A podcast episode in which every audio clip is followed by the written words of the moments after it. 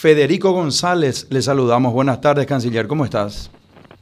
Muy buenas tardes, con gusto saludarte. ¿Cómo estás vos? Bien, bien, bien. Aquí estamos en Vamos por Más Paraguay. Hoy te recibimos desde otra casa. Estamos siempre, siempre con la presencia de la licenciada Marlucy Bordón Ein y todos los compañeros. Y queremos saludarte primero y preguntarte cómo estás, canciller. Bien, gracias a Dios. Un saludo cordial para la licenciada Marlucy también, todo el equipo y mucho éxito en este nuevo emprendimiento y este nuevo desafío que tienen empezando el año. Así que estamos juntos en esto y vamos por más y vamos por mucho más para este querido Paraguay. Muchas gracias, canciller. Canciller, de nuevo el mismo tema, la intervención de la Cruz Roja Internacional para que puedan ser parte de la solución y el éxito de que vuelvan nuestros compatriotas secuestrados tenemos una negativa del gobierno, entendemos que porque podrían de repente tener la categoría de, de, deliberantes, eh, no sé si digo bien, eh, es, es, ¿esa es la razón, canciller? Ante todo, Rodolfo, es una situación muy sensible, muy delicada. Hay vidas humanas en juego acá, hay familias que están pasando muy mal, muy duro, sufriendo por esta situación. Disculpame, canciller, quiero corregirme, es beligerante, quiero corregirme eh, a mí mismo el término que dije mal. Eh, eh, no es es beligerante, pero te escucho, por favor. Correcto, sí, es, beligerante el, término. Así es. Sí, pero estaba diciendo que la situación en sí es muy sensible, hay familias que están pasando muy mal, eh, sufriendo y esperando el retorno de sus seres queridos y el gobierno está poniendo el mayor esfuerzo para conseguir eso. Ese es el objetivo único y final de poder encontrar a, estos a estas personas eh, con vida y llevarlos a la paz de su hogar nuevamente junto con sus familias. Ese es el, el objetivo, reitero, primero y último y el, el resultado final que se quiere al que se apunta y se está poniendo el mayor esfuerzo en conseguirlo, implementando toda la experiencia, los implementos y los equipos que se tienen a disposición de las fuerzas públicas. Y en ese orden de ideas es que surge esta posibilidad, al igual que otras que se fueron implementando y se están implementando, muchas de ellas a solicitud de la, de la familia o de las familias. El gobierno está tratando de cumplir con todas esas solicitudes y realizando otros esfuerzos también y se presenta esto no ya ahora, lleva varios meses, eh, que la posibilidad de la presencia o participación del, del Comité Internacional de la Cruz Roja en carácter de mediadores para este caso particular. Y ahí surge una serie de, de interrogantes y cuestionamientos que el gobierno ha evaluado, analizado en profundidad, ya reitero, no ahora, sino ya hace varios meses, y la situación es básicamente la siguiente. En primer lugar, el, el Comité Internacional de la Cruz Roja no es una organización internacional per se o como se conoce regularmente. Es una organización humanitaria de carácter privado. La, su asamblea general la constituyen ciudadanos suizos y su actuar eh, está basado en el en el Código Civil suizo. Entonces no es una organización internacional como Naciones Unidas, como la OEA, como la Organización Mundial de Comercio. Eso para tener en cuenta en primer lugar. Segundo, el Comité Internacional de, de la Cruz Roja solamente puede actuar en dos escenarios posibles. El primero de ellos es el de un conflicto armado al interior de un territorio de un país y evidentemente ese escenario no es el nuestro. Paraguay no tiene ningún conflicto armado. El segundo es el de otros otras situaciones de violencia que no son precisamente conflictos armados, pero que tampoco es el escenario que se da en nuestro país. Ese, ese, esos otros tipos de violencia tienen que ser eh, con carácter general y regular por lo tanto, no es la situación que se da en nuestro país. Lo que nosotros tenemos es la, actuación de un grupo criminal que llevan adelante actividades terroristas y es no son más que eso. Entonces, la, la Cruz Roja interviene en situaciones que ya señalé, en países como Yemen actualmente, en Siria, en Sudán del Sur, estuvieron en Ruanda, en Colombia. Son otras las situaciones, otros los escenarios que se tienen que dar para que participe la Cruz Roja. No es la situación que tiene nuestro país. Entonces, si interviene la Cruz Roja a solicitud del gobierno, a solicitud de la familia, tienen que darse las dos solicitudes y se tiene que contar con la aquiescencia de ese grupo criminal. Es una situación que los ponen en igualdad de condiciones con el Estado. Y por eso es que se constituirían o estarían dando las condiciones para que se convierta en un grupo beligerante. Y al ser un grupo beligerante tiene que tener los mismos derechos y los mismos deberes que un Estado. Y tiene que sentarse a negociar con el Estado de igual a igual. Se le tiene que liberar un territorio. O sea, es un tema complejo, sensible y no querría dar mayores detalles, eh, Rodolfo, aparte de lo que ya he señalado y también en la conferencia de prensa, pero entiendo que podrás comprender las, la sensibilidad del tema y las implicancias que tiene la la, supuesta o, el pedido de, participación de la Cruz Roja. Hay una, una circunstancia, canciller, de todos los secuestros que nos enteramos en la República del Paraguay.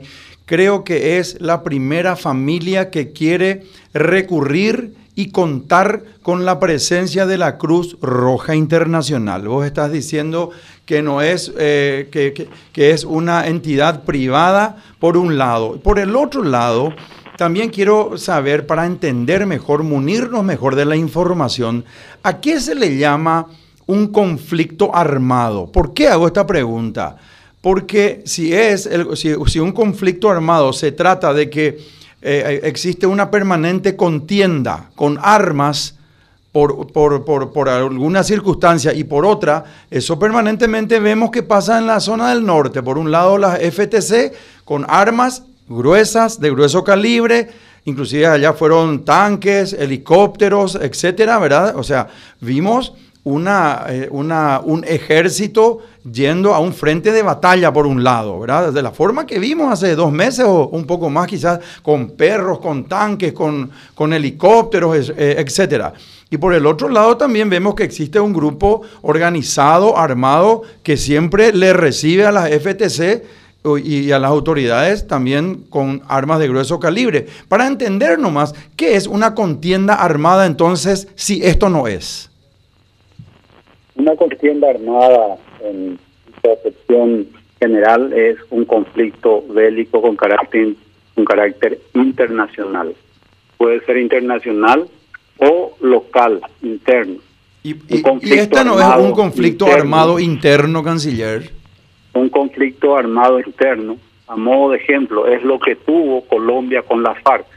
Yo considero, Rodolfo, que no, no estarías comparando la situación de Colombia con la situación de Paraguay. Bueno, eh, una cosa es comparar, resulta que el, el ejército de Colombia tampoco puede ser comparado con el ejército paraguayo, porque el ejército de Colombia está, está mucho más munido de armas, de hombres, etcétera, ¿verdad? Y la FARC, claro, le dejaron crecer a un punto que obviamente eh, estuvimos leyendo hace poco, haciendo un, dentro de un programa, eh, comentando todo eh, lo, que, lo que llegó a ser la FARC. Tengo entendido que estuvieron más de un millón y medio, dos millones de secuestrados o más quizás. De cualquier manera, no todavía, pero eh, es un grupo que está permanentemente en una circunstancia de, eh, poniéndole en vilo al pueblo paraguayo y hace muchos años ya, ¿verdad? Acá nosotros no queremos armar un conflicto dentro de, de las noticias y las circunstancias, lo que queremos saber y munirnos de la verdad para que sepa nuestra audiencia ¿Qué significa un conflicto armado? Porque te escuché decir recién, canciller, esto no se puede darle, a esto no se le puede dar una categoría de conflicto armado. Vamos a olvidarnos de lo externo, del exterior, vamos a hablar de una circunstancia interna dentro de la República del Paraguay. Correcto, para mí es muy claro, Rodolfo. Eh, y vuelvo a insistir, ¿considerás que la situación de Colombia es similar a la de Paraguay. No considero, pero sí considero que aquí existe sí un conflicto voy a armado. de explicarte porque no tendría sentido. Eh, esto es un grupo criminal compuesto por alrededor de 22 personas que cometen actos terroristas y utilizan a menores al, al realizar esos actos terroristas. Entonces, es un grupo criminal para ser considerada fuerza beligerante dentro de un conflicto interno. Tiene que tener un estatus diferente, tiene que tener un líder reconocido y con el cual se tenga que negociar, tiene que tener un terreno, un territorio liberado, tiene que tener acceso a los mismos derechos y las mismas obligaciones que el Estado y tiene que sentarse en una mesa de negociaciones con el gobierno y con representantes del Estado, del gobierno con el que está combatiendo. O sea, son condiciones totalmente diferentes. No, no tiene punto de comparación. Voy a casos extremos, Ruanda, en que murieron un millón quinientos mil eh, eh, por razones étnicas, a machetazos, y ahí estuvo Naciones, eh, perdón, la Cruz Roja. Sea, son situaciones que no tienen la menor posibilidad de compararse con lo que sucede en Paraguay. Canciller, vos me vas a dejar que yo te lea una definición que acabo de buscar en el doctor Google. Conflicto armado de sentido estricto sería un enfrentamiento violento entre dos grupos humanos de tamaño masivo y que generalmente tendrá como resultado muertes y destrucción material. Pregunto solamente dentro de ese punto, sin discutirte ninguno de los otros puntos que te puedo discutir también, pero de cualquier manera, tomando este punto en este momento. No existe un conflicto armado entre el ejército del pueblo paraguayo y déjame disentir contigo que yo no creo que sean solamente 22. Yo creo que son mucho más que 22, pero de cualquier manera vamos a poner esa circunstancia. No existe un conflicto armado entre las FTC y el EPP en forma permanente hace muchos años. Para definir el conflicto armado uno tiene que recurrir al derecho internacional humanitario, las convenciones de Ginebra y sus adendas. es otro el concepto, y pero creo que señalaste en números masivos. Sí, sí, eso, es, eso, eso sí dice. serían, no sé si 100, 300, o estamos hablando de 100 mil, como, como llegó a tener la FARC, llegaron a alcanzar 35 mil a 40 mil eh, miembros. Sé porque yo eh, insisto, yo, yo, entiendo tu punto, canciller, yo entiendo tu punto, canciller, pero ¿sé por qué yo insisto tanto en este tema?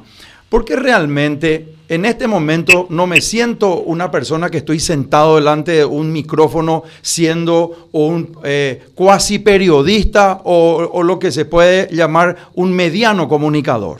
Lo que yo estoy haciendo en este momento poniéndome en la camisa, en el pantalón y en el mocasín del pueblo paraguayo y estoy tratando de ser sus ojos, sus oídos y su voz, como dice el eslogan de este programa, Vamos por más Paraguay. Y te estoy preguntando lo que creo que te quiere preguntar el pueblo y como yo tengo ese privilegio, ese honor y esa oportunidad, estoy haciendo lo propio. Entonces, por eso te estoy diciendo, como hace tantos años está el problema realmente de este grupo criminal, como bien dijiste, yo concuerdo contigo que es un grupo criminal y por supuesto que sí, es más, yo le apodé y como otras mucha gente también, enemigo del pueblo paraguayo, porque no es ejército del pueblo paraguayo, ni mucho menos el, el nombre o seudónimo que le ponen estos reverendos criminales.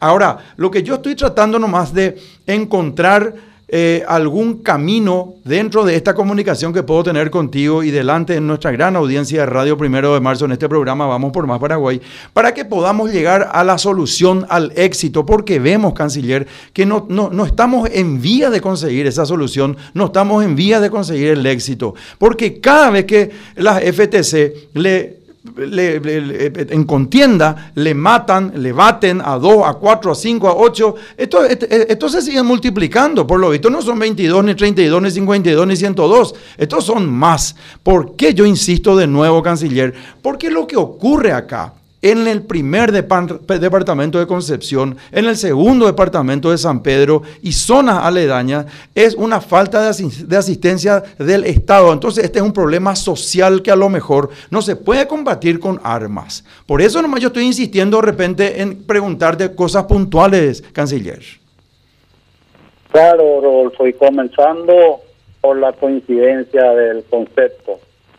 El enemigo es el EPP el ejército, el enemigo del pueblo paraguayo es el EPP, el enemigo no es el gobierno, el enemigo no son las fuerzas de tarea conjunta. El enemigo es el EPP, así que coincidimos plenamente en eso. Pero tenemos que vencer para el enemigo, canciller. Eso nomás. Eh, eh, yo, yo nunca dije que el, que el pueblo, que el, que, el, que el gobierno es el enemigo, pero el gobierno sí tiene que tener eh, de una vez por todas tiene que tener la brújula, el puente, el camino, la luz para llegar a la solución de alguna forma, de alguna manera, y que se acabe esta circunstancia. Esta familia, yo me pongo en el lugar, eh, canciller, y quiero hacer un poco hasta de catarsis contigo, si se quiere. Yo me pongo en el lugar de, de la de Beatriz Denis, de estas mujeres que se le ve tan tristes, desamparadas, impotentes.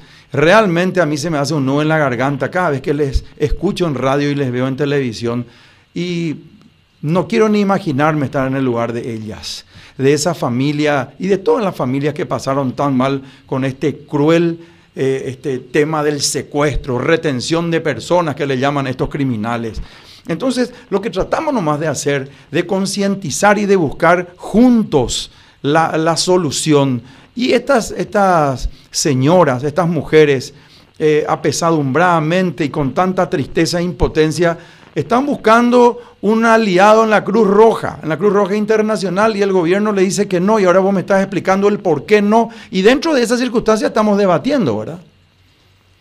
Correcto, y es el segundo punto en el que coincidimos y empecé creo que este diálogo expresando, eh, señalando mi solidaridad y la solidaridad del gobierno para con las familias, son tres familias que están pasando por un momento tan difícil, comprendemos su dolor, el sentimiento que es eh, solamente viviéndolo se podría realmente comprender a cabalidad lo que está pasando a esta familia, es terrible, es durísimo y con esa comprensión y con ese entendimiento es que el gobierno está poniendo todo de sí para obtener el resultado que en definitiva es encontrarlos y con vida y llevarlos a, sus a sus familias y a sus hogares.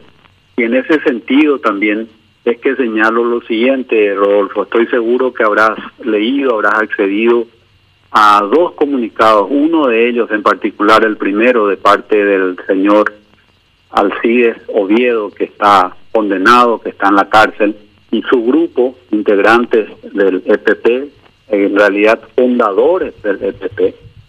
¿Accediste a ese documento, Rodolfo? Te consulto. No vi todavía, no vi todavía, pero después de esto yo sí te quiero hacer una, una linda pregunta, tengo para hacerte. Sí, no, pero, sí, pero permitime terminar esta, idea. con mucho gusto, te escucho. Te pido que busques, que accedas a, ese documento. Bueno, pero contame qué dice parte de ese documento. Contame qué dice para que este escuchemos todos.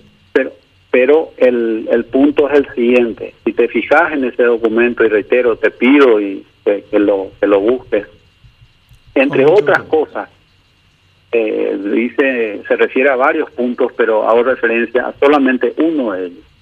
Dice esto, en los últimos seis meses, los daños que ha recibido y el impacto negativo que ha recibido este el grupo EPP son los peores y más duros y pesados desde su creación, desde la creación del EPP. Y eso lo dice el fundador del EPP que está preso, el señor Alcides Oviedo. Y te reitero, no creas lo que yo estoy diciendo, porque yo simplemente estoy repitiendo lo que dice ese documento. Te invito y te pido, por favor, que recurras, que buscas por Google, que busques ese documento y vas a ver qué es lo que te estoy señalando. En síntesis, el gobierno está poniendo todo de sí, está haciendo todo el esfuerzo, está causando un impacto muy fuerte en ese grupo criminal. Lógicamente, el resultado último y único que queremos es encontrar a estas a estos tres señores, a estas tres personas con vida y devolverlos a su familia y a sus hogares. Canciller, vos viste El Patrón del Mal. ¿Llegaste a ver esa, esa miniserie que, de, de, que es la que reflejaba y retrataba la vida de Pablo Escobar Gaviria? ¿Llegaste a ver? Sí, no, no la vi completa, pero, pero sí, van varias partes, varios episodios. Eh, sí, sí, estoy al tanto, conozco, lo vi. Bueno, hay un capítulo donde el gobierno conviene con el cartel de Medellín, de Pablo Cobar Gaviria. Posteriormente el gobierno le incumple al cartel de Medellín, porque dicen, no, nosotros no podemos hacer, eh, este, convenir con criminales. ¿Qué hace Pablo Escobar Gaviria? ¿Qué dice Pablo Escobar Gaviria? Dentro de esto estoy repitiendo lo que pasaba en, ese, en esa miniserie que está ahí en Google, en, Netflix, eh, cualquiera puede ver, El patrón del mal. Eh, próxima a las Navidades y el Año Nuevo, dice, vamos a secuestrar, creo que eran 17 personas. Y posteriormente, una de las personas más próximas al presidente de la República llega y le dice, no son 17 presidentes, son 18 personas la que finalmente, porque llevó a cabo su plan Pablo Escobar, secuestró Pablo Escobar Gaviria. Y el 18 es mi hijo, le dice. ¿Y qué es lo que hace esta persona cercana al presidente de la República? Se va y habla con alguien próximo a Pablo Escobar y finalmente conviene con Pablo Escobar y le hace convenir a toditos. ¿Hasta qué punto que le liberan a su hijo? Y esta persona próxima al presidente de la República le toma y le hace viajar al extranjero a su hijo y le dice, ahora el gobierno puede otra vez incumplirle a Pablo Escobar Gaviria. ¿Por qué yo hago esta reflexión? Yo no me quiero imaginar si cualquiera de nosotros, no quiero imaginarme, ¿verdad? Pero dentro de la empatía que corresponde, si a alguien de mi familia, le llega a pasar esto. Yo no sé qué puede llegar a pasar realmente, ¿verdad? Lo mínimo que obviamente me voy personalmente con 100 personas voy a entrar yo al monte, le guste a quien le guste y no le guste a quien no le guste, y me muero o le retiro o le traigo muerto a mi familiar. Pero digo nomás, canciller, todo, dentro de esta circunstancia y situación, tratamos nomás de ponernos del lado de estas familias, ¿verdad? Y obviamente, como pasa y pasa y pasa el tiempo, uno, ¿a quién le mira? ¿A quién le busca? ¿Dónde apunta la lupa? Al gobierno. ¿Por qué? Porque el gobierno es el responsable de la seguridad de todos los, los compatriotas. El gobierno es quien tiene que celosamente velar por la seguridad de todas los, las personas que vivimos y residimos dentro de la República del Paraguay, en este caso específico. Y como hay una persona, dos personas, tres personas que están secuestradas y no tenemos un resultado todavía, eso nomás hace que yo te llame, te pida, te diga y te, y te esté repitiendo en que nos des explicaciones después de esta conferencia de prensa que diste hoy. De eso nomás se trata, canciller, acá. O sea, acá no hay nada personal ni mucho menos, pero sí hay una responsabilidad nuestra de los medios de comunicación porque se vele realmente por la seguridad de toda la gente. Correcto, en absoluto yo percibo que haya nada personal, Rodolfo, realmente. Eh, y volviendo a lo que te estaba señalando, es una prioridad para el gobierno nacional encontrar y recuperar y encontrar con vida a los a los secuestrados y llevarlos a sus familias y a sus hogares. Eh, te reitero que por favor vi, eh, verifiques ese comunicado de, de Alcides Oviedo para que veas lo que te estoy diciendo. Y sí, una vez más, considero y que si analizás vas a poder darte cuenta que la situación de Colombia es muy diferente a la nuestra. Y finalmente Colombia, al reconocer que ellos tenían un conflicto en su país, un conflicto armado, y al otorgarles el el estatus de beligerante, finalmente tuvieron que sentarse a negociar con ellos y ahora los líderes de la FARC son senadores de la nación. No queremos eso para nuestro país, Rodolfo.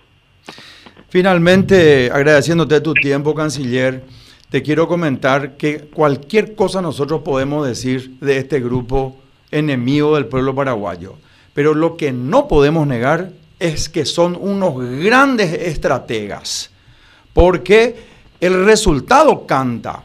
Este comunicado de Alcides Oviedo Brites, que estuve mirando entre líneas aquí mientras estaba hablando contigo, me mostró mi, mi gran compañera y señora esposa Marlucy, esto tiene entre líneas. Aquí, a mi criterio, puedo estar equivocado, pero no sé si tanto.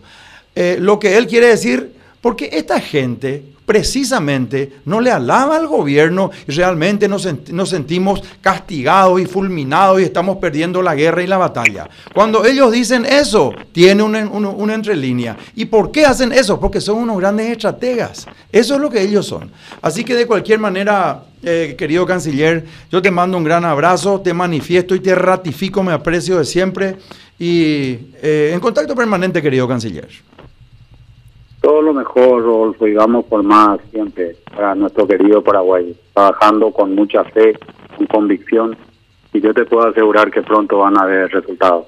Dios permita que así sea. Que así sea. Un gran abrazo, un gran abrazo. Conversamos con el canciller nacional Federico González.